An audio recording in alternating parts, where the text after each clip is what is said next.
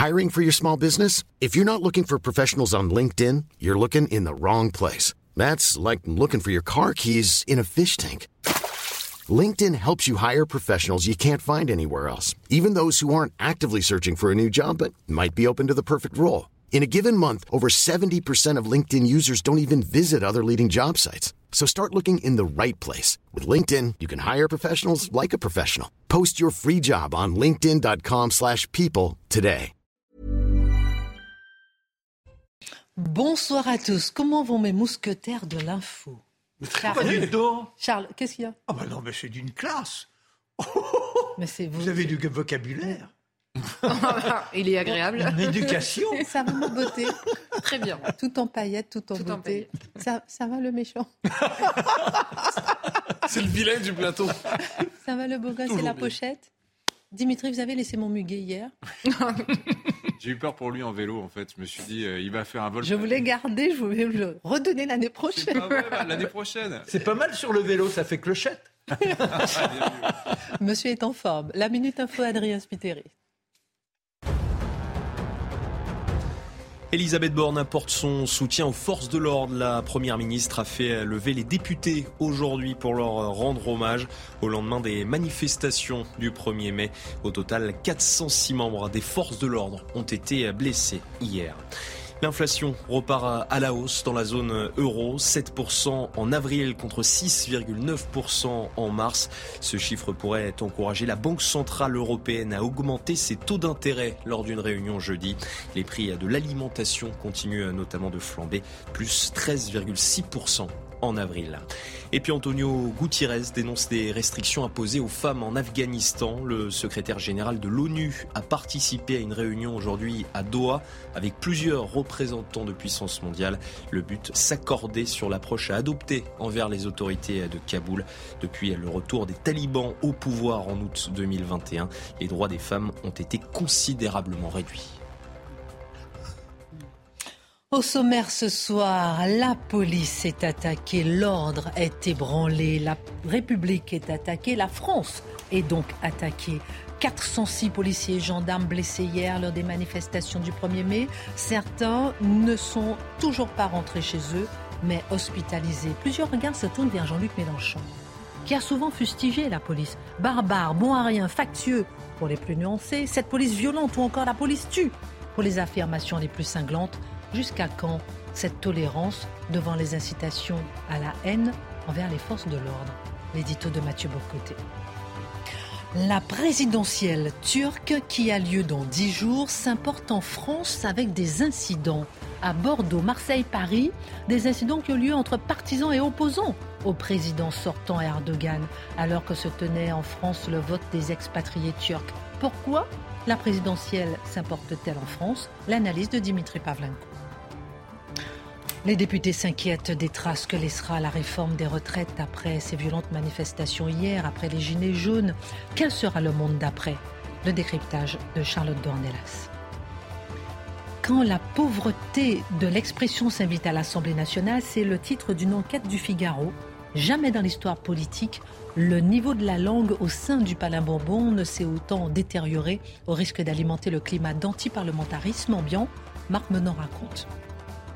Et puis le pape François propose de repeupler les villages d'Europe avec des migrants pour compenser la chute de la natalité autochtone en Europe. Un peu d'humanité et de charité chrétienne pour les migrants pour un grand remplacement prôné par le chef des catholiques. Est-ce là finalement la mission de la catholicité? L'édito de Mathieu Bocoté. Une heure pour prendre un peu de hauteur avec nos mousquetaires. On commente, on décrypte, on analyse et c'est maintenant.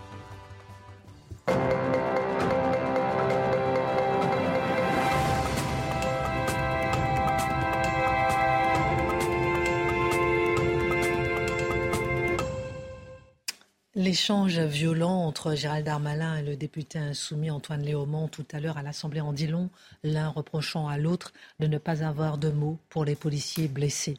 La France a du mal à cicatriser au lendemain des violences du 1er mai. 406 policiers et gendarmes blessés. Et on pourrait interpréter une partie des événements d'hier comme un appel à tuer du flic, ceux qui nous protègent. Beaucoup de regards se tournent vers Jean-Luc Mélenchon qui a banalisé passer sous silence ou même légitimer les violences contre les forces de l'ordre tous ces derniers mois, Mathieu Bocoté. Il lui est aussi arrivé d'appeler à la fraternisation avec les forces de l'ordre. Comment comprendre cette stratégie? À quelle logique répond-elle? Ben, Il faut chercher à rentrer dans la tête de Jean-Luc Mélenchon pour voir quel est son rapport au monde. Parce que manifestement, cet homme ne pense pas dans les mêmes termes que le citoyen ordinaire, qu'il soit de centre, de gauche ou de droite. Il a un tout autre rapport à la République, un tout autre rapport à la politique, un tout autre rapport à la violence. Il faut entrer dans sa tête pour comprendre le sens de ces déclarations qui peuvent nous sembler outrancières et qui le sont, soit dit en passant. Point de départ, un appel il y a quelques jours à la fraternisation. C'est très particulier, ça. Donc, on est aujourd'hui dans une démocratie libérale en France, une république en France, et il demande aux forces de l'ordre, au moment des manifestations du 1er mai, rejoignez-nous. Il demande, autrement dit, aux forces de l'ordre responsables d'assurer la sécurité publique, la sécurité des citoyens, de désobéir à l'État, de trahir leur mission, de se retourner contre l'État pour rejoindre les manifestants. Ça, c'est un appel objectif à l'insurrection. C'est une logique de factieux. Pour tous ceux qui sont à la recherche de propos anti-républicains, pour tous ceux qui sont à la recherche de gestes qui seraient objectivement factieux et extrêmes, pour reprendre ou extrémistes, pour reprendre des termes à la mode, en voilà un. Mais, mais quoi qu'il en soit, on ne lui fait pas le reproche. Pourtant, Jean-Luc Mélenchon est clair. Hein. Il ne cherche pas à dissimuler sa pensée. Je cite une de ses phrases qui a quand même circulé beaucoup ces derniers jours abat la mauvaise République. Abat la mauvaise République. Imaginons un seul instant Marine Le Pen ou Éric Zemmour ou quelqu'un à droite utilisait cette formule. la République serait en danger. Là, abat la mauvaise République. Et ça passe comme ça, ça passe comme si ça allait de soi. Euh, on le sait pour Jean-Luc Mélenchon, c'est l'appel à la sixième République qui compte, mais ils nous en ont. Premièrement, fraternisation, alliance des policiers et des manifestants. Deuxièmement, abat la mauvaise République.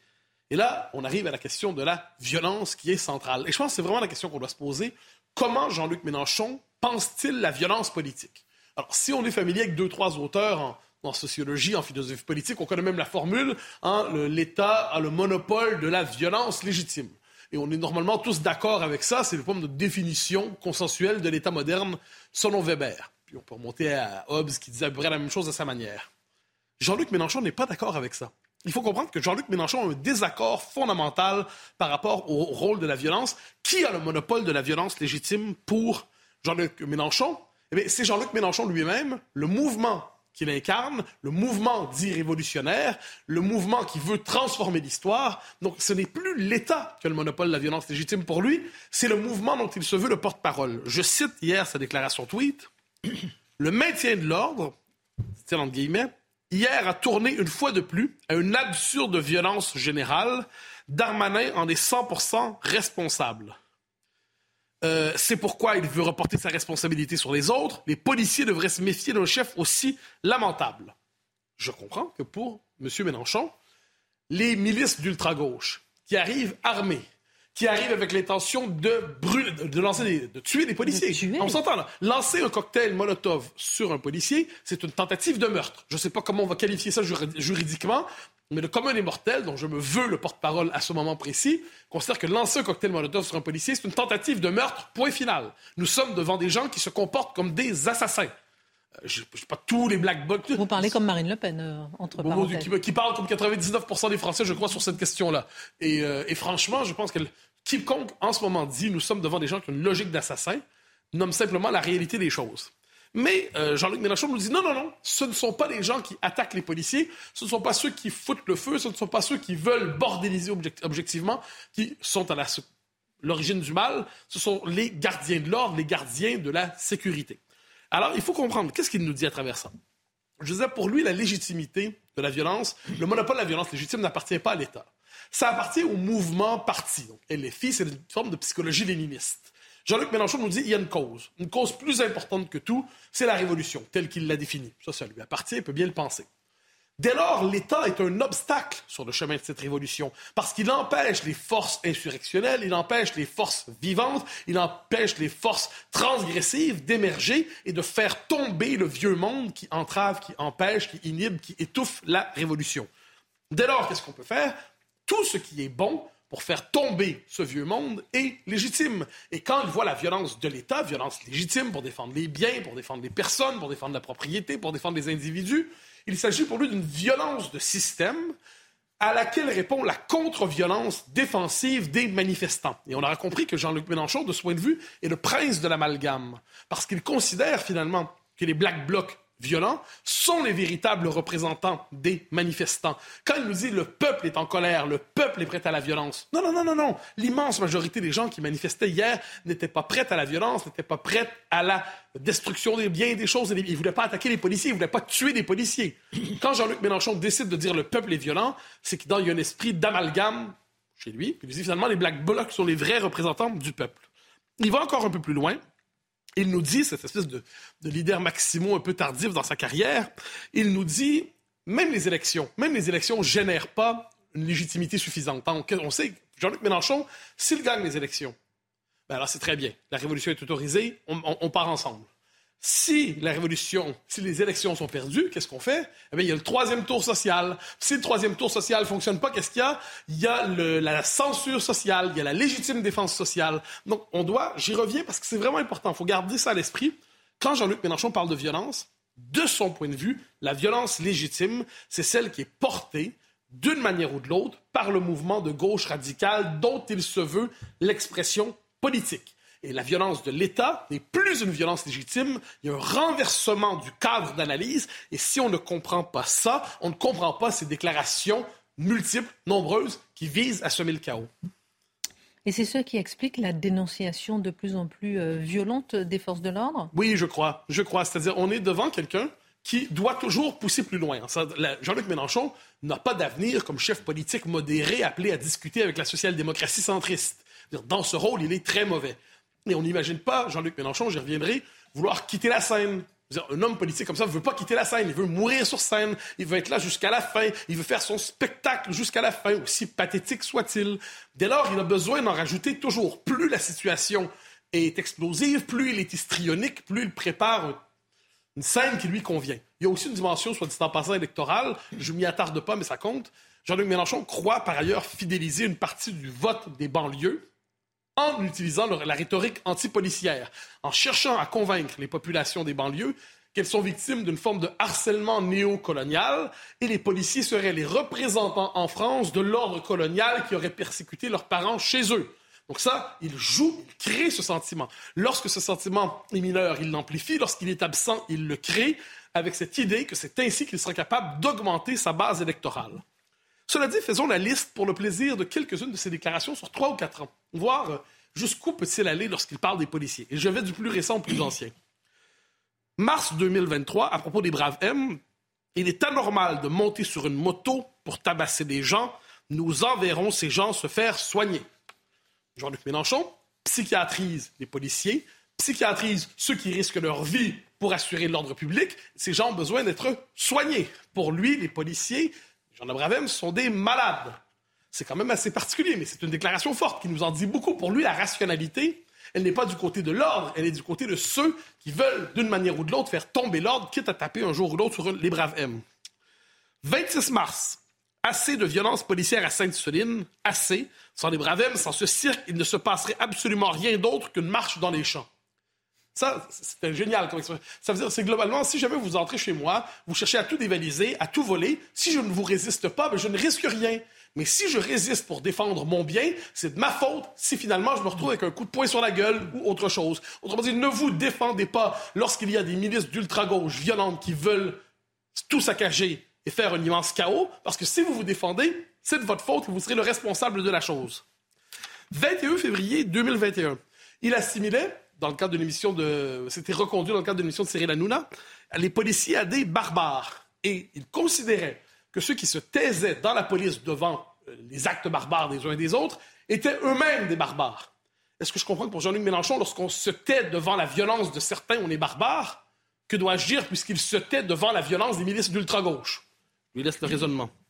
14 juin 2020, il plaidait dans les suites de l'affaire Floyd aux États-Unis, comme quoi ce grand patriote français hexagonal et jacobin euh, prend son agenda quelquefois aux États-Unis.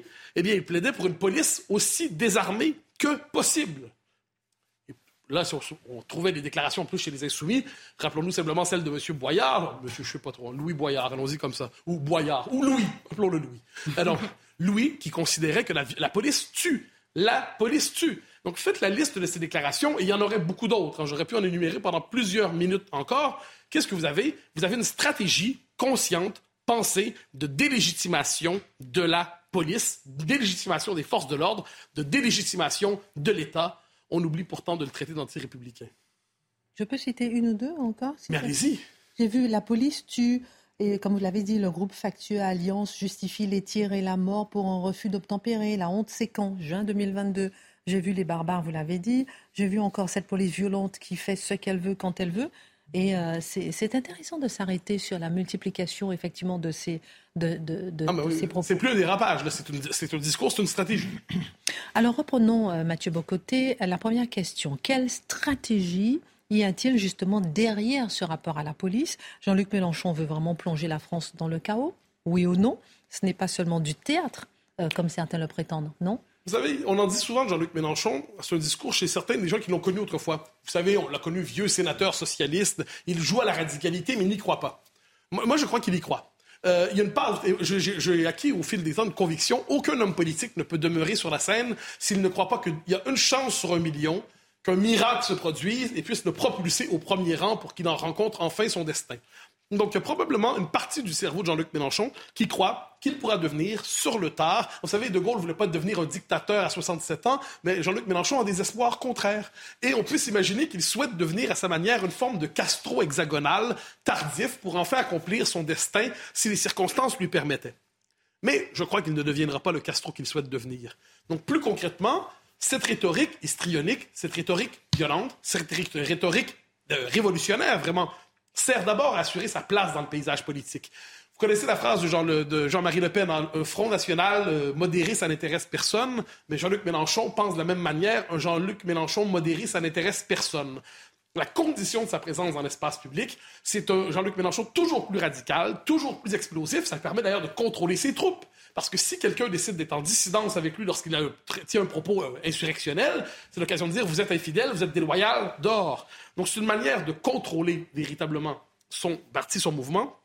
Puis à travers tout ça, réhabilitation d'un imaginaire révolutionnaire qui percole dans la société. La violence politique est de retour, au- aussi bien dans les mouvements transradicaux, on en a souvent parlé, lorsque le tribunal juridique normal est sacrifié au nom du tribunal populaire dans la question des violences sexuelles, quand la gauche numérique décide de pratiquer des lynchages à répétition sur les réseaux sociaux, quand Libé dénonce la violence policière mais ne dit pas un mot sur l'ultra-gauche milicienne et agressive, ben, l'héritage de Jean-Luc Mélenchon, finalement, lorsqu'il ne sera pas devenu Fidel Castro, ce sera un héritage d'une passion révolutionnaire réactivée, une théorie de la violence légitimée et une haine de la police normalisée. On a dépassé le temps, mais j'ai une petite question subsidiaire. La NUPES va fêter ses un an ce week-end. Jean-Luc Mélenchon a gagné? Oui, il n'est pas président, mais oui, il a gagné parce qu'il demeure au cœur du jeu politique. Fondamentalement, c'est lui qui tire avantage. C'est pas le seul. Il a tiré avantage de la crise des retraites. Il est au cœur de son mouvement. C'est lui qui domine la gauche radicale. C'est lui qui tient un langage insurrectionnel. Et il réussit à capter l'attention de tous, l'imaginaire de tous. Et il normalise une culture de la violence politique qui cadre avec son imaginaire très 1793. De ce point de vue, je ne sais pas si lui a gagné, mais il crée les conditions pour que le mélanchonisme se perpétue. Merci pour votre regard. Nous passons des hier après-midi à Marseille, Dimitri, à- autour d'un bureau de vote pour les élections générales, tenez-vous bien, turques. Mais ça se passe à Marseille. Le scrutin est fixé le 14 mai en Turquie, mais la diaspora, elle peut déjà voter. Alors on compte au moins quatre blessés à Marseille, mais il y a aussi Paris, Bordeaux, où il y a eu euh, des affrontements, on va dire. Les forces de l'ordre ont dû intervenir à deux reprises pour séparer les partisans euh, et les opposants de Recep Tayyip Erdogan. Alors, le président turc au pouvoir depuis 20 ans n'est pas tout à fait certain de l'emporter. Et vous nous dites ce soir, euh, Dimitri, qu'il faut justement regarder un peu ce qui se passe sur ces élections. oui, parce que ces événements marseillais, euh, bordelais, parisiens, et, et, euh, voilà, et nous prouvent que ces élections se jouent en partie sur le sol français. Donc, selon l'INSEE, il faut savoir qu'on compte en France entre 500 et 700 000 euh, euh, Turcs d'origine, c'est-à-dire en fait première ou deuxième génération. C'est sûrement 1 à 2 millions si vous ajoutez ceux qui sont plus anciennement en France. hein. Vous avez des Turcs en France depuis, euh, enfin depuis longtemps, mais véritablement depuis, depuis 1965, depuis la deuxième partie des années 60. C'est en France la deuxième communauté turque d'Europe après celle de l'Allemagne. Les Turcs sont principalement implantés donc en Alsace, Franche-Comté, Rhône-Alpes et la région parisienne. Et c'est une diaspora, la diaspora turque, qui a des traits assez particuliers. Elle a une réputation de fermeture et d'allégeance au pays d'origine. Dans l'archipel français, vous savez, le livre de Jérôme Fourquet, lui, il parle même d'un isolat turc. Voilà. On sait par diverses études, je vais vous donner quelques traits, vous allez comprendre, 93% des femmes euh, descendants d'immigrés turcs en France épousent un conjoint turc ou d'origine turque et avec même une préférence pour des Turcs de Turquie plutôt que pour des Turcs de la diaspora en France. Il y a une réticence, voire un refus de l'acculturation, c'est-à-dire l'adaptation, euh, la- la- euh, l'assimilation en France. hein. Ça va se voir dans la pratique de la langue. Par exemple, vous prenez l'enquête Trajectoire et Origine qui est publiée par l'INED en 2016 qui révélait que seuls 31% des femmes turques, 57% des hommes immigrés turcs se déclarent à la- à l'aise à l'oral en français. Donc c'est un peu plus d'un homme sur deux et moins d'une femme sur trois hein, à l'aise avec le français. Euh, c'est le niveau le plus bas de l'étude qui euh, s'intéresse aux diasporas les unes après les autres. Mais en revanche, vous prenez les enfants turcs, quand ils vont à l'école en France, ils sont très nombreux à suivre ce qu'on appelle les ELCO, c'est-à-dire les enseignements de langue et de culture d'origine.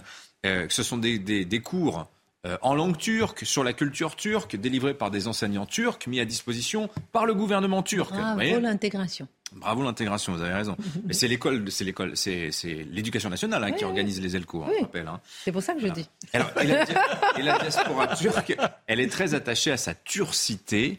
Et la turcité re- se repose sur deux piliers. Vous avez la langue turque, donc, et puis vous avez évidemment l'islam. L'islam turc en France, qui est structuré de manière totalement séparée. Il y a des églises turques où il n'y a que des Turcs qui vont, euh, des églises, des mosquées, pardonnez-moi, Ah, ok. voilà, des, et des mosquées qui sont animées par des imams officiels euh, qui relèvent de la Dianet. Donc la Dianet, c'est le, le ministère des Affaires religieuses turques, ou bien par des confréries qui sont proches d'Ankara, type Miligorouche. Alors, je ne sais pas si vous vous souvenez, Miligorouche, on, en- on en avait parlé parce qu'il y a deux ans, la mairie de Strasbourg avait envisagé une subvention de 2,5 millions et demi d'euros pour les aider à construire une mosquée à Strasbourg. Voilà.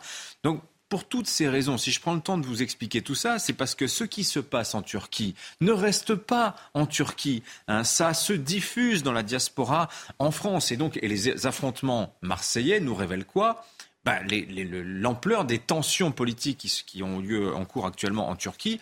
Parce que vous l'avez dit, le président Erdogan est en difficulté et pour la première fois en 20 ans de règne, effectivement, il n'est pas du tout assuré de l'emporter lors des- des- des élections générales. Alors, qu'est-ce qui se passe? Rappelons que c'est euh, euh, qu'il a beaucoup euh, critiqué Emmanuel Macron. Oui. Euh, qu'est-ce qui se passe? Est-ce que c'est la Oui. conséquence du séisme qui a ravagé aussi le pays, peut-être en Oui, février? rappelez, il avait interrogé la santé mentale d'Emmanuel Macron. Il avait traité Angela Merkel de nazi aussi Oui. récemment, le président Erdogan. Il n'a pas sa langue dans sa Ah, il n'a pas sa langue dans sa poche. Voilà. Alors, le séisme. Mais là, mais là, on dirait quand même qu'il a un peu peur à la veille des élections. Bah oui, et il n'est pas très en forme physiquement, on va, on va en parler. Alors, le séisme, vous avez raison, début février, on rappelle 50 000 morts, des millions de déplacés. Enfin, ça pèse lourd, évidemment, parce que la gestion par les autorités turques euh, du séisme a été, on va dire, chaotique.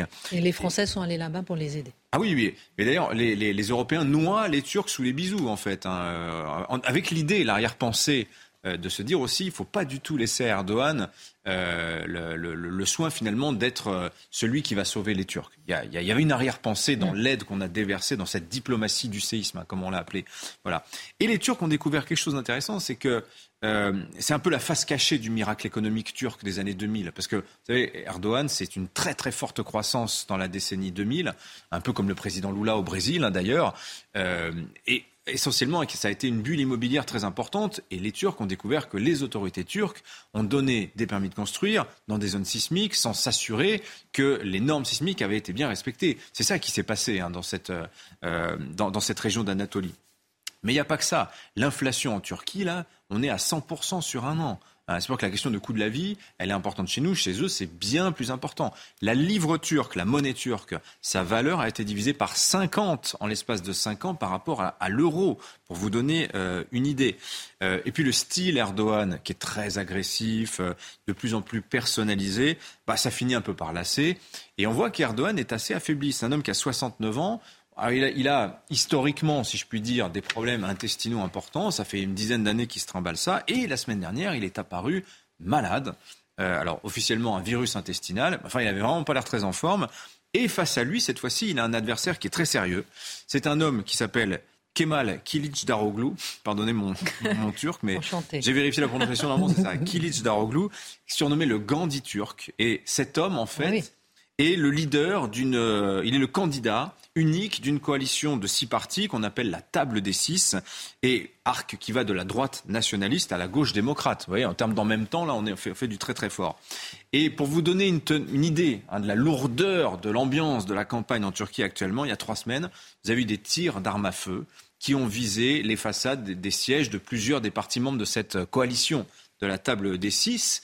Le- la table des six n'a pas le droit, la, la télévision turque euh, ne diffuse pas les spots de, de, de, cette- cette- ce candidat-là. Euh, voilà. Et puis, il y a une passion en Turquie pour les élections. C'est, le taux de participation en Turquie, c'est de l'ordre de, de 80% en moyenne à toutes les élections. Quand on compare avec ce qui se passe en France, c'est quand même une euh, sacrée différence. Bon, alors j'ai envie de vous demander, mais ça sera juste après la pause, est-ce que la France et l'Europe ont un avantage à ce que Recep Erdogan perde? Hum, chut, Après la pub. C'est fini euh, la pub, arrêtez vos histoires. là. Euh, Dimitri racontait sa vie. On a, on a un retour antenne là, un On peu bizarre. On, on s'entend en écho. J'espère que vous ne nous entendez pas en écho. Dimitri, on- alors on s'intéressait? Il y a deux Christine. Ouais, Il y a il y a deux un drôle d'écho. Y a-t-il deux Mathieu? Oui, Par- par- parlez aussi, Mathieu. Bonjour, bonjour. Ah, ça y est. Coucou. c'est fini. Ah, ça y est, c'est fini. On est, on est, des- on est des gamins. hein, je veux Et dire. surtout, j'espère que les gens avaient l'écho, sinon ils vont nous prendre pour des Ils vont nous prendre pour des fous. Non, Dimitri, on parlait de cette élection présidentielle turque qui aura lieu le 14 mai. On parlait de l'importation, on va dire, de cette élection sur le territoire avec voilà, des, voilà, des rixes, on va dire, entre les opposants, les pro et Erdogan. Est-ce que la France et l'Europe ont intérêt, entre guillemets, à ce que Recep Erdogan perde ces élections? Bah, le fait est que Erdogan est un partenaire, un partenaire difficile. hein. Ça, on va pas dire le contraire. La liste des contentieux qu'on a avec la, la Turquie d'Erdogan est quand même assez longue. Sur l'adhésion de la Suède à l'OTAN, euh, le double jeu des Turcs avec euh, les Russes, le chantage migratoire, euh, les différents frontaliers avec la Grèce. Là, on a un moment, on a frôlé un bâtiment militaire français, s'est retrouvé nez à nez avec un bâtiment turc à deux doigts d'ouvrir le feu quand même. Il n'y a pas si longtemps que ça. Il y a deux, trois ans. L'occupation de Chypre Nord, etc., etc., etc. Mais en fait, fondamentalement, je ne crois pas que si c'était son adversaire, ce monsieur Kemal Daroglu, qui sera peut-être le prochain président turc, hein, ou pas, euh, je ne pense pas que ça change fondamentalement la relation qu'on aurait avec la Turquie. Et pour plusieurs raisons. D'abord parce que la Turquie traverserait probablement, en cas de défaite d'Erdogan, une période assez trouble. Vous ne restez pas 20 ans au pouvoir sans avoir un réseau, un tissu associatif extrêmement dense. Euh, je veux dire, il faut la pénétration des réseaux Erdogan dans la vie quotidienne des Turcs. Quand on voit euh, l'influence qu'elle a par exemple sur la communauté en France, euh, on imagine ce que c'est en Turquie. Ces réseaux vont pas disparaître du jour au lendemain. Et puis, il faut bien prendre conscience d'une chose, c'est que la Turquie fait aujourd'hui partie de ce que euh, euh, l'ancien diplomate Michel Duclos appelle les, les puissances moyennes désinhibées. J'aime bien cette expression parce que pour la Turquie, c'est exactement ça. C'est-à-dire que c'est un pays qui n'est pas une grande puissance, mais qui a des moyens, qui a des ambitions, comme l'Iran, comme les Émirats arabes unis, comme l'Arabie saoudite aussi, ou comme l'Inde, par exemple, et qui joue sa partition en toute indépendance. Regardez ce que font les Turcs depuis un an avec la guerre en Ukraine. D'un côté, ils vendent leurs drones à l'Ukraine, et cette- la semaine dernière, ils ont inauguré une centrale nucléaire de fabrication russe et Vladimir Poutine était présent en visio pour participer et pour dire tout le bien qu'il pensait de Recep Tayyip Erdogan. Les Turcs viennent d'inaugurer par exemple un porte-drone. Ça devait être un porte-avions et puis ils se sont rendus compte qu'avec des drones turcs, ça marchait extrêmement bien. La défense turque, elle était dépendante de l'extérieur à 80% il y a 20 ans pour de matériels étrangers. Aujourd'hui, c'est à peine 20%. Les, les Turcs, vous les voyez manœuvrer en Libye, vous les voyez manœuvrer en Syrie, euh, en Azerbaïdjan, etc., etc. Vous voyez En Afrique, En beaucoup. Afrique, ils construisent beaucoup, ils les reçoivent. Effectivement. Donc vous voyez, la Turquie, on a cette image un peu, voilà, le réservoir de main d'œuvre, l'arrière-cour industrielle de l'Europe. C'est c'est en partie vrai, mais ça n'est plus ça. Aujourd'hui, c'est une puissance géopolitique à part entière et qui comprend le langage du 21e siècle, qui est le langage du fer et du sang. Ce que nous, Européens, qui sommes des herbivores naturels, euh, avons beaucoup de mal à, à comprendre. Et donc, ouais, je donne un exemple. Erdogan vient d'annoncer euh, la neutralisation du chef présumé de Daesh en Syrie. Capitale. Voilà. Donc les Américains ont eu Ben Laden, ils ont eu al-Baghdadi, et ben voilà, les, les Turcs sont en Ça train fait de- partie des grands. d'ouvrir leur tableau de chasse, exactement.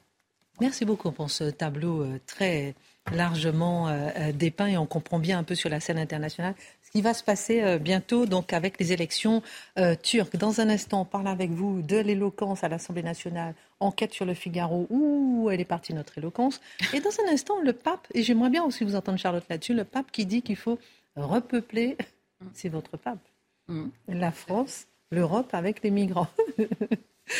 Euh, Charlotte, on reste avec vous. La France, est-ce qu'elle a basculé? On a du mal à cicatriser, je le disais tout à l'heure, après la journée de contestation hier. Est-ce qu'on a basculé dans un nouveau type de contestation Depuis les Gilets jaunes jusqu'à cette opposition à, la réforme des retraites si violente hier, est-ce qu'il faut s'inquiéter, comme certains députés, des traces que laissera cette réforme dans le pays? On a l'impression qu'on a, on a vraiment passé un cap dans le style et le niveau de la contestation. Euh, c'est-à-dire qu'on passe des caps très régulièrement. Si vous, si vous regardez même la manière dont on parle de ces violences, de manifestation en manifestation, on passe des caps à chaque fois. Vous avez même les responsables politiques qui viennent eux-mêmes euh, commenter les caps que nous passons euh, manifestation après manifestation. Donc si on passe des caps, c'est que c'est une violence qui est quand même de la même nature, qui est une, une, une poursuite, on va dire, de la violence, et qu'en effet, quand vous essayez de jeter quatre fois des pavés et qu'il vous arrive rien, vous finissez par tenter le cocktail Molotov, et c'est ce qu'on a vu hier. Bon, mais c'est évidemment une angoisse qui monte dans le pays, mais je pense qu'il y a un, il y a deux problèmes, on va dire, dans le commentaire sur, sur ces violences. Un, de les délier les unes des autres, c'est-à-dire de se focaliser là en ce moment sur les manifestations sans voir que la violence est présente euh, de manière assez euh, euh, avec des formes différentes mais extrêmement présente dans la société aujourd'hui d'une part et la deuxième chose de faire remonter ça ou de lier ça uniquement au mouvement des gilets jaunes et à la réforme des retraites aujourd'hui.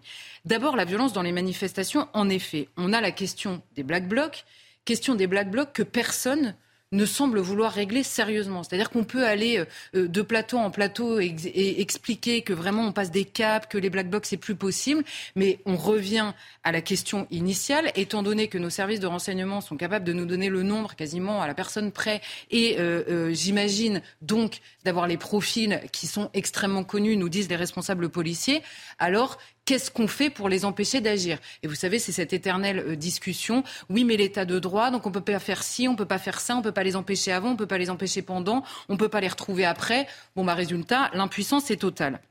Très bien. Je rappelle quand même que le Conseil constitutionnel, en 2018, avait en effet censuré la possibilité pour le préfet de les empêcher d'aller en manifestation en précisant que le texte était trop imprécis. Je note que cette imprécision, personne s'est jeté sur le texte pour le repréciser et le refaire passer devant le Conseil constitutionnel dans la foulée. Ça fait quand même quelques années maintenant. Bon, je referme cette parenthèse. On lit cette question des Black Blocs aux Gilets jaunes. Gilets jaunes, si on refait un peu l'histoire quand même du mouvement, qui se sont eux-mêmes, les Gilets jaunes, initiaux, les Gilets jaunes du début, qui se sont eux-mêmes fait voler leur mouvement quand il est devenu parisien et qu'il a été phagocyté par des mêmes casseurs d'extrême gauche, avec certains qui se sont laissés tenter. C'est-à-dire que ces black blocs, de manière générale, créent des vocations, ça c'est sûr. Mais simplement, initialement, les gens sur les ronds-points étaient soutenus par une immense majorité des Français sur leur message de base et que le mouvement s'est transformé. Il a été récupéré d'abord par la violence, ensuite politiquement. Et on a vu à l'époque ces mêmes casseurs passer à travers les mailles d'un filet policier et, judiciaire qui était plus sévère que dans d'autres manifestations. Mais ces black blocs, à chaque fois, on disait oui, mais c'est compliqué de euh, les attraper. Très bien. Et ce problème des black blocs que l'on lit à la fois au mouvement des Gilets jaunes et à ces manifestations de réforme des retraites, les premières apparitions, les premiers commentaires, les premiers débats, c'est 2016. Ils existaient avant ces manifestations populaires qui sont euh, qui sont, euh, comment dire, euh, phagocytés, encore une fois, par ces mouvements-là.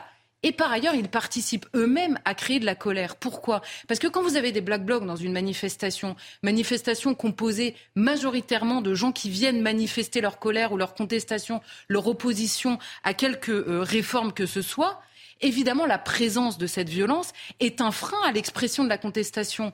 Quand vous voyez, hier, vous retenez quoi? Vous retenez pas le nombre, vous retenez pas les gens, vous retenez pas le message, vous retenez l'image de ce policier euh, qui est en train de brûler. Donc eux-mêmes, en plus des vocations qu'ils créent dans une partie de la population, génèrent eux aussi de la colère. Et la deuxième chose, sur la question des violences dans la société, et, et ces élus ont évidemment raison de s'en inquiéter, c'est qu'il faut lier cette question des violences à tous nos autres débats. Vous savez, le, principe du, débat public euh, aujourd'hui, c'est sans cesse de délier tous les sujets les uns des autres. C'est-à-dire qu'on ne pense jamais les choses dans leur globalité. Et donc, qu'est-ce qu'on a comme violence? Comment Souvent Mathieu et vous le soulignez. Mais oui, oui, mais on a une augmentation de la délinquance violente, les, fameuses violences faites aux personnes et non plus seulement aux biens, la violence sur les élus dont on parle régulièrement, des policiers qui sont à bout et qui eux-mêmes parfois craignent euh, en disant on va on va plus pouvoir tenir, en fait ça va plus être possible euh, de subir ça toute la journée sans répondre. La question de l'autodéfense, vous savez nos sujets en permanence, est-ce qu'il est possible de se faire justice soi-même euh, et il est impossible de le faire, mais en même temps qui va protéger les gens à leur place, etc. Tous ces débats-là, les professeurs qui qui sont inquiets, évidemment, de manière générale, après la mort de Samuel Paty, peut-être plus encore, évidemment, la question des règlements de compte. Vous voyez des gens régler leurs comptes comme ça. Dans... Alors, c'était initialement à Marseille et le nombre explose. Et maintenant, c'est dans d'autres villes. Et vous avez des règlements de compte quasiment quotidiens qu'on commente sans même plus y faire vraiment attention. Donc, la violence est partout. Elle est en attaque elle est en réponse et elle est même parfois où elle est devenue un mode de communication. On pourrait ajouter évidemment euh, la violence des antifas euh, euh, à, l'occasion de conférences ou de, signatures dans des librairies. Vous voyez, elle est partout et elle est, elle est, elle est comment dire, exprimée par, de manière différente et par des gens extrêmement différents. Mais ce qui est sûr, c'est qu'elle est partout, en effet. Alors, ce que je ne comprends pas, Charlotte Dornelas, c'est comment est-ce qu'on peut expliquer cette augmentation de cette violence que personne ne semble pouvoir endiguer réellement, alors que tout le monde ou beaucoup s'inquiètent vraiment. c'est quoi ce paradoxe Là où il y a de quoi s'inquiéter, c'est que plus nous attendrons à, euh, à choisir une réponse politique adaptée à cette violence, plus nous attendrons plus ce sera compliqué de le faire. Parce que c'est-à-dire qu'on peut dire tous les jours oui mais l'état de droit, oui mais l'état de droit. Et il y a un moment où quand cette violence aura pris toute la place, si on voit des images comme on voit et que c'est de pire en pire à chaque manifestation, que c'est de pire en pire dans la délinquance, que c'est de pire en pire dans les règlements de compte, à l'arme de guerre, à l'arme de guerre dans les villes en fait, à l'arme de guerre.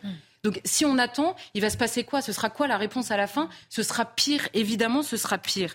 Et je pense que cette violence, elle est la cause et la conséquence, et c'est là où elle est composite, on va dire, d'un décrochage total dans le pays et de toutes parts. D'un décrochage d'abord de l'État par rapport à ses prérogatives et d'un décrochage de la population en conséquence de la cause qui est le décrochage de l'État. Je m'explique. Mmh. Le décrochage de l'État, c'est un État extrêmement fort au moment d'imposer, par exemple, une réforme particulièrement impopulaire par exemple, au moment de gérer euh, la, crise sanitaire, on n'a jamais vu un État aussi fort que pendant la crise sanitaire. C'est-à-dire qu'il claquait des doigts, tout le monde rentre chez soi, il n'y en a pas un qui sort, vous prenez une amende, vous remplissez un papier. On n'avait jamais vu ça de notre vie. on ne pensait même pas que c'était possible. Et là, l'État de droit, l'État de droit, bah, il s'est adapté à la situation. Tiens donc, l'État de droit s'est adapté à la situation. C'est la seule fois de notre vie qu'on a vu ça. Bon. Et vous avez un État particulièrement faible et qui confesse lui-même son impuissance quand il s'agit de faire respecter la loi, de protéger des citoyens, de se faire respecter lui-même, d'assainir son propre fonctionnement, à la fameuse réforme de l'État qu'on attend depuis euh, des années, de s'imposer sur des sujets qui sont réclamés d'élection en élection, qui sont non seulement réclamés par les Français, mais promis par les hommes politiques qui sont en campagne, une fermeté qu'on ne retrouve jamais dans les émeutes que connaît le pays, en face d'Erdogan, par exemple, dont vient de nous parler euh, Dimitri, en face du gouvernement des Comores, qu'on a entendu euh, nous humilier encore publiquement il y a quelques jours, en face de, euh, vous pouvez prendre tous les sujets à peu près en face du, président algérien qui sort des, insultes à Emmanuel Macron toute la journée et nous, on, on continue à s'excuser. Au moment de négocier des normes avec l'Union européenne, là, il n'y a plus personne. L'État, il est très très faible et il applique, même avec plus de zèle encore qu'on lui demande. Quand on accueille l'Océan Viking, on nous promet qu'évidemment personne ne restera là, tout le monde sort dehors et c'est l'État de droit. Quand on veut expulser un imam, ça dure trois mois et à la fin, c'est la Belgique qui le fait à notre place. Quand il faut faire respecter une OQTF, on nous explique que bah oui, mais c'est très compliqué. Bon, c'est très compliqué, formidable. Quand il faut lutter contre la fraude sociale et fiscale, ça fait 15 ans qu'on en parle, on ne sait toujours pas comment ça va se passer. Quand il faut remettre à sa place une association subventionnée qui dépasse les limites et qui s'oppose elle-même à l'État. Alors on en parle beaucoup, mais avant que ça arrive, euh, à mon avis, on a le temps euh, de, vieillir beaucoup. Quand il s'agit de réformer la justice, quand il s'agit de donner plus de moyens aux policiers, il s'agit de donner plus de moyens aux hôpitaux, aux, euh, aux magistrats, à qui vous voulez. Donc on a beaucoup de Français qui finissent par saturer d'être toujours les seuls sur qui pèsent tous les efforts d'un pays qui ne tient plus rien. Hmm. Et là, vous arrivez à la conséquence de ce décrochage de l'État, qui est le décrochage des citoyens. Et ce décrochage, il n'est pas inexplicable. On se dit parfois, mais pourquoi Pourquoi? Ben, Vous votez pour des projets qui ne sont jamais entrepris. Vous avez voté, donc vous ne votez plus. Vous, adressez, vous vous adressez à des hommes politiques qui confessent eux-mêmes leur impuissance sur tous les sujets importants, notamment régaliens. Vous votez lors d'un référendum et finalement on se passe de votre avis puisque vous n'avez pas donné le bon. Vous manifestez pacifiquement sans obtenir le quart du huitième de ceux qui cassent tout, parce que c'est les seuls pour qui on réagit. Vous trouvez un état fort quand il s'agit de venir chercher vos impôts, quand vous vous faites flasher par un radar, quand vous vous stationnez au mauvais endroit, quand il s'agit de remplir des papiers euh, en temps et en heure avant minuit, quand il s'agit d'ajouter des taxes aux taxes, quand il s'agit de remplir une feuille pendant le Covid. Là, vous trouvez un état très fort parce que finalement, vous êtes un citoyen assez honnête, qui essaie de respecter les règles, qui dépasse de 3 km par-ci et qui se fait flasher par un radar, et vous le trouvez impuissant devant la délinquance qui est en bas de chez vous, devant la criminalité, au moment de maintenir votre école, votre ligne euh, de train ou votre hôpital. Et pire encore, quand vous exprimez ce sentiment-là, on criminalise votre pensée. On vous explique que vous n'avez pas le droit de le penser comme ça, parce que vous surfez sur la haine, parce que vous jouez sur les peurs, et parce que finalement vous êtes décliniste insulte suprême, vous êtes décliniste. Vous constatez que votre pays va mal, vous êtes décliniste. Alors le résultat de tout ça, c'est la fatalité, puis la colère. Vous décrochez, puis finalement vous vous énervez parce que vous n'en pouvez plus de décrocher, vous n'en pouvez plus de ne pas être pris en compte, et les deux se nourrissent euh, évidemment. J'ai envie de savoir, est-ce que vous avez, vous pourrez lier peut-être deux sujets? Parce que ce que vous venez d'expliquer. Et aujourd'hui, par exemple, plusieurs associations se sont réunies devant la préfecture du Rhône pour lutter pour, euh, défendre le droit des étrangers qu'elles jugent bafoués. Il y a quelques jours, l'ancien député maire socialiste de Sarcelles se voyait, lui, obligé de constater le grand remplacement dans sa ville, à Sarcelles, en Seine-Saint-Denis. Est-ce qu'on voyez un lien justement entre ce que votre démonstration brillante et ça? Mais le lien que je vois, c'est que je, m'échappe du sujet qui est le nôtre en ce moment, c'est-à-dire la question de la réforme des retraites, et j'en prends un autre, parce que oui, il y a un lien. C'est-à-dire qu'on a François Pupponi, euh, figure du PS, qui a été à la tête de Sarcelles et qui habite Sarcelles depuis 60 ans, et qui nous dit, je suis bien obligé de constater qu'il y a 60 ans et aujourd'hui, ma ville n'est plus du tout la même. Pourquoi? Parce que la population a intégralement changé. Donc il utilise le terme de grand remplacement. Électrochoc quand même. Hein, électrochoc évidemment. Il finit par accepter aujourd'hui, François Pupponi, de voir ce qu'il voit, tout simplement, de voir ce qu'il a vu pendant des années. Et aujourd'hui, il dit oui, évidemment, ça n'est plus la même ville. D'ailleurs, il dit on peut s'en féliciter ou pas, peu importe, à la limite, c'est dur pour ceux qui le vivent précise-t-il. Et pendant ce temps-là, vous avez des associations, en effet, subventionnées par les mêmes Français qui demandent d'année en année de restreindre l'immigration, en tout cas de reprendre le contrôle sur l'immigration. Et ces mêmes associations, à qui l'État délègue objectivement sa politique d'immigration, se rassemblent devant la, la, préfecture en nous disant il faut que les droits des étrangers ne soient plus bafoués. Pourquoi? Parce que ça prend trop de temps de renouveler ces papiers. C'est vrai, on en avait déjà parlé. Pourquoi? Pourquoi C'est ça la question qu'il faut poser aux associations. Pourquoi il est vrai que les délais sont beaucoup trop longs? Eh bien parce que ces associations, elles encouragent l'immigration au début, elles dégainent des référés à chaque fois qu'il y a une, décision qui ne leur plaît pas, elles entament des poursuites, elles accueillent son discernement, elles accompagnent des parcours agressifs envers la France, qu'elles accompagnent notamment juridiquement, elles organisent l'évolution des jurisprudences en se saisissant euh, euh, systématiquement devant les tribunaux et l'État est totalement débordé. Résultat, vous avez euh, des euh, préfectures absolument submergées, le contentieux des étrangers qui prend les trois quarts euh, des procédures des tribunaux administratifs, la Cour nationale du droit d'asile qui est le plus grand tribunal de France. Et en effet, tout ça se fait avec l'argent des Français, peu importe leur avis. Alors entre François Pupponi et ses associations, il y a à mon avis le résumé du malaise français, du fossé français qu'on peut décliner sur tous les sujets que l'on veut. Merci beaucoup pour votre regard. Et c'est intéressant parce qu'on apprend à l'instant, par exemple, que euh, les, euh, le Pentagone déclare que les États-Unis vont déployer 1500 soldats supplémentaires à leur frontière sud. Ah si c'était pas... Donald Trump, ce serait un C'est ce que j'allais. Comme c'est Joe Biden, tout le monde s'en fiche. C'est ce que j'allais dire, mais je préfère que ce soit vous qui disiez. Merci Charlotte. Dans un instant, le pape. Hein, préparez-vous parce que je, il y a un truc qui, que je ne comprends pas. Marc Menant quand la pauvreté de l'expression s'invite à l'Assemblée nationale. Alors ça, c'est le titre d'une enquête du Figaro. Euh, jamais dans l'histoire politique, le niveau de la langue au sein du Palais Bourbon ne s'est autant détérioré, risque d'alimenter le climat d'antiparlementarisme ambiant. Oui, alors on ne va pas citer les grands noms.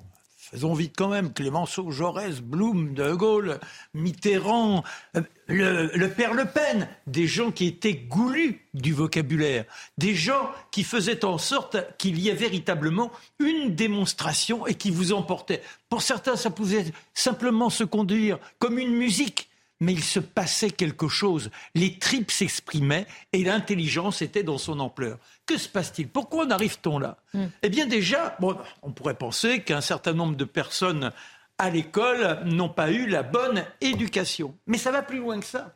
C'est-à-dire que partout aujourd'hui, on a des centres de formatage de la pensée et de l'expression. Ce sont ces agences de communication.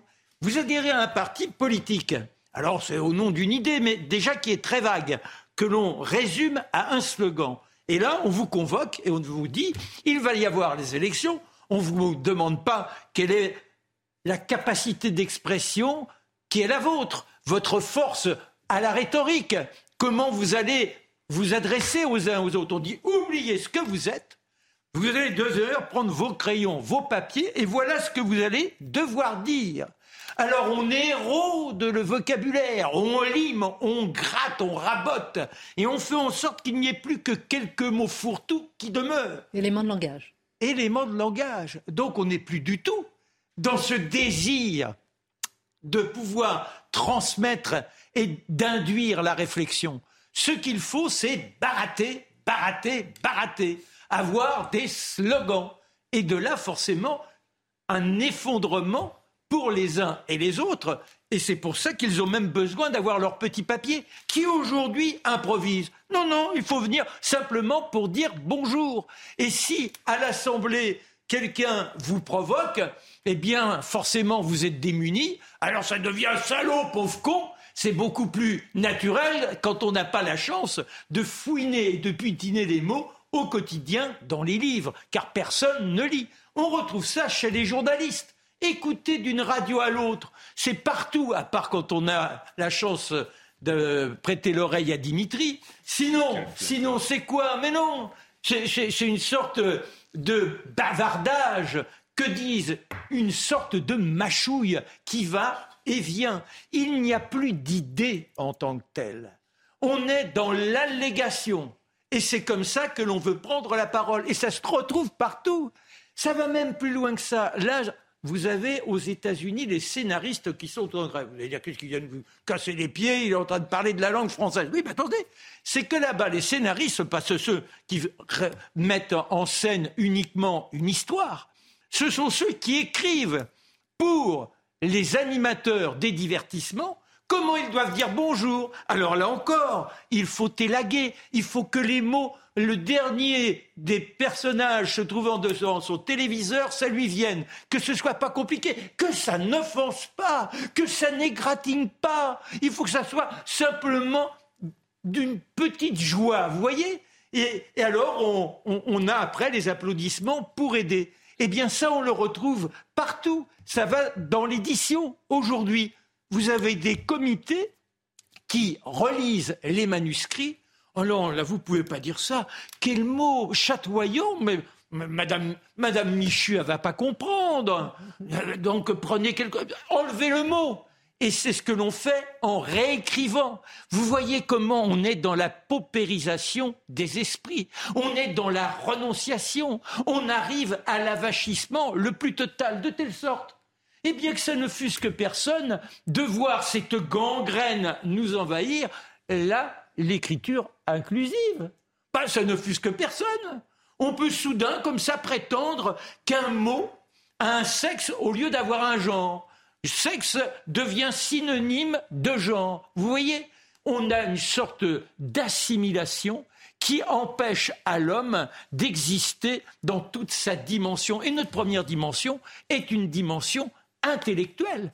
Mais on nous la retire quand on voit qu'en science, de la nature, on découvre que les vers de terre ont des neurones, que les vers de terre donc mènent un petit raisonnement. Eh bien, nous, on n'a plus besoin de ça. Il suffit simplement de crachoter ce que l'on vous a dit ici et là, et surtout, surtout, sans déranger. Donc, ce sont les émotions qui nous gouvernent.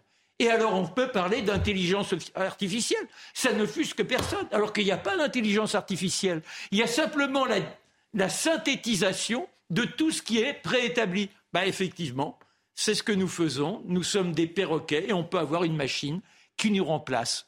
Ah, j'avoue que pour les jeunes d'aujourd'hui, on a du mal à les faire miroiter un avenir joyeux, un avenir d'enthousiasme. J'aime bien votre exigence des mots. Ça vous fait rire quand les vers de terre ont des neurones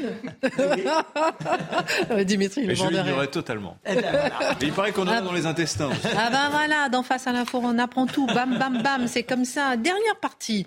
Euh, de passage en Hongrie, le pape François a plaidé encore une fois pour une ouverture de l'Europe aux migrants. Euh, L'Europe doit ouvrir ses portes et renoncer au repli sur soi. Ce message en surprendra. Euh, car ce n'est pas la première fois hein, que le pape euh, le tient. Faut-il y voir un message de charité? Faut-il s'inquiéter néanmoins de cette proposition? Je vais plus loin. Euh. Non, non, non, commencez pas, je vais plus loin. non, parce qu'il a appelé à repeupler. Non, mais... Mais tout est ensemble. Ce n'est pas surprenant chez lui. C'est de la charité, la charité chrétienne. Ah oui, il appelle ça comme ça. Expliquez-nous. reprenons les étapes de son raisonnement. En Hongrie, le pape François nous dit il est triste et douloureux de voir des portes fermées, les portes fermées de notre égoïsme envers ceux qui marchent chaque jour à nos côtés, les portes fermées de notre indifférence à ceux qui sont dans la souffrance et la pauvreté. S'il vous plaît, ouvrons les portes, dit-il à Victor Orban et plus largement aux Européens. Faut donc comprendre que pour le pape François, l'Europe, en ce moment, ne reçoit pas assez de migrants et n'est pas assez accueillante à leur endroit. Pour le pape François, l'Europe est un continent fermé, forteresse qui n'est pas assez accueillant. Premier élément, j'y reviendrai. Ça donne des envies de laïcité hein, de temps en temps. Qu'il s'occupe du gouvernement de nos arts. À vous aussi, Charlotte. Et, on s'occupera de nos remparts. Envie de laïcité? Ensuite, les croyants dans le Christ mettent à la première place la charité qui unit et non pas les différences historiques, culturelles et religieuses qui divisent. J'y reviendrai parce que c'est intéressant. Le pape François, qui est un esprit à qui a un rapport trouble à la logique, dit le contraire quand on parle d'autres peuples. Mais je poursuis. Il poursuit, il poursuit, il nous dit à sa manière finalement le migrant au visage christique. Je cite le passage dont vous m'avez parlé, qui est assez remarquable sur la... Le repeuplement. Oui, il invite en fait, il nous dit, les villages d'Europe sont souvent vides, donc on va demander aux migrants de les repeupler. Je cite, il y a un autre problème qui est lié à la migration, c'est le taux de natalité. Il y a des pays comme l'Italie et l'Espagne qui ne font pas d'enfants. Et l'année dernière, j'ai pris la parole lors d'une rencontre des familles sur cette question. Et récemment, j'ai constaté que le gouvernement italien et d'autres gouvernements en parlaient également. L'âge moyen en Italie est de 46 ans. En Espagne, c'est encore plus élevé. Et il y a des petits villages déserts. Un programme migratoire, mais bien porté, reprenant le modèle que certains pays ont fait adopter en matière de migration, je pense par exemple à la Suède, peut aussi aider ces pays qui ont un faible taux de natalité. Donc, le pape François, je ne pense pas trahir sa pensée, nous explique qu'il propose une substitution programmée de population et en faisant en sorte que les populations européennes qui ne se reproduisent pas assez, on trouve un principe de substitution chez les populations venues d'ailleurs. Ça fait penser à Calac, soit dit en passant. C'est-à-dire cette idée qu'il faut généraliser. La population n'est plus suffisante, les êtres humains, on passe de ce que j'appelle moi la diversité des peuples à l'interchangeabilité des populations. Et le pape, à travers tout ça, nous dit, eh bien, les différences, les identités, c'est dépassé, laissez ça de côté ce n'est plus pour notre temps. Mais ça a l'air généreux, ça a l'air normal, ça a l'air euh, l'amour euh, des uns pour des autres. Est-ce que le pape François n'a pas raison de demander au peuple de ne pas s'enfermer dans leurs différences Alors, le pape François nous dit que les peuples ne doivent pas s'enfermer dans leurs différences. Sauf que, mars 2023, le pape François parlant des peuples indigènes, avec leur culture. Des indigènes? Oui, des peuples indigènes, et qui ont un statut particulier pour lui avec leur culture, leur langue, leur tradition et leur spiritualité, il invite à les respecter, leur dignité et leurs droits, en ayant conscience que la richesse de notre grande famille humaine consiste précisément dans sa diversité. Ah, là, mon cerveau, il fait, boum, il comprend plus. Il y a quelque chose qui fonctionne. Donc, si je comprends bien la logique, puis en plus, il nous explique que ce sont des peuples indigènes qui ont un rapport euh, originel à la nature. Il y a une forme de supériorité morale chez eux parce qu'ils seront en harmonie avec la Terre, à la différence des peuples européens qui, eux, auraient saccagé la planète. Donc il y aurait une forme de hiérarchie des peuples. Et cette hiérarchie se juge dans leur rapport à la nature, et certains ont le droit de conserver leur identité, et d'autres n'ont pas le droit de la conserver parce que leur identité serait dégradée c'est intéressant, une forme de hiérarchisation des peuples, certains qui ont le droit de garder leur identité, d'autres pas. Il devrait avoir un nom pour ça, mais il ne me vient pas à l'esprit. Euh, ensuite, donc, ce qui est valable pour les peuples indigènes n'est pas valable pour les peuples européens. Je comprends que du point de vue du pape François, les peuples européens qui sont restés dans leur pays depuis des milliers d'années ne sont pas des peuples indigènes ou euh, autochtones chez eux. C'est intéressant. Probablement qu'en Italie, ils disaient que les seuls véritables indigènes sont les Étrusques. Après ça, ce sont les migrants. Ça, ça m'intéresse quand même comme point de vue. Alors, il y a à travers ça, évidemment, la, pensée du pape François, qui est une pensée, je dirais, globalement hostile à l'Europe, quoi qu'on en dise. Parce qu'à l'Europe, c'est une espèce de basculement. Vous savez, le, pape Benoît XVI, ah, Benoît XVI, euh, avait cette idée, il s'inquiétait beaucoup de la déchristianisation de l'Europe. Il disait, l'Europe qui se déchristianise n'est plus l'Europe. Mais il s'inquiétait aussi, bien qu'il ne le disait pas dans ces termes, de ce qu'on pourrait appeler la déseuropéanisation du christianisme.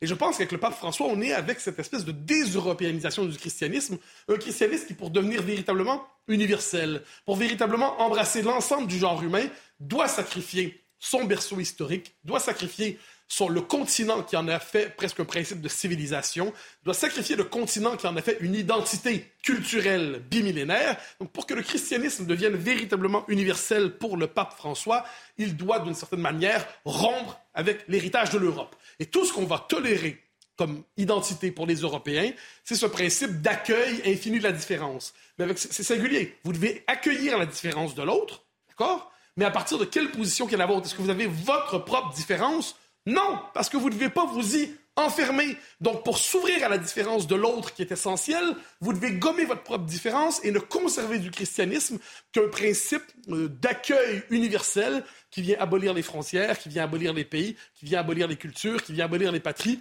Je vous l'ai dit, tout cela me donne un féroce désir de laïcité que le pape François, si ça l'intéresse, cherche à convertir les âmes. Je crois comprendre que ça ne l'intéresse pas beaucoup. Mais si ça pouvait l'intéresser, tant mieux. Pour le reste, on s'occupera de nos remparts et de nos cités. Gardez un peu de foi.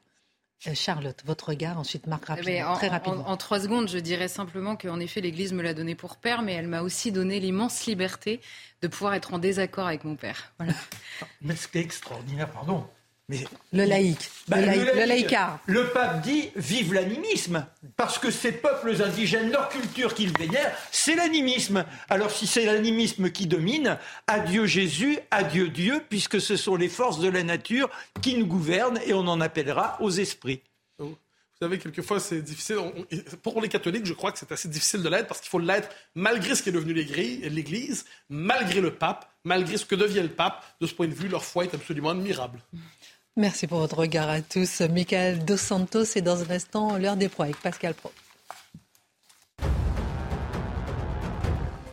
Gérald Darmanin appelle à une loi anti-casseurs. Le ministre de l'Intérieur a demandé des sanctions pénales plus fermes contre les agresseurs de policiers et de gendarmes. Il souhaite également empêcher les ultras de manifester, comme cela a été fait pour les hooligans dans les enceintes sportives. Au total, 406 membres des forces de l'ordre ont été blessés lors des manifestations du 1er mai. Vaste coup de filet contre le trafic de drogue sur le dark web. 288 vendeurs et acheteurs ont été arrêtés sur cette version clandestine d'Internet. Ils venaient principalement d'Europe et des États-Unis. Le montant total de la saisie s'élève à 51 millions d'euros selon Europol. Et puis des milliers de scénaristes de télévision et de cinéma en grève à Hollywood. Ils réclament une hausse de leur rémunération. À cause de ce mouvement social, plusieurs late shows américains vont être interrompus. Des films et des séries vont également connaître d'importants retards.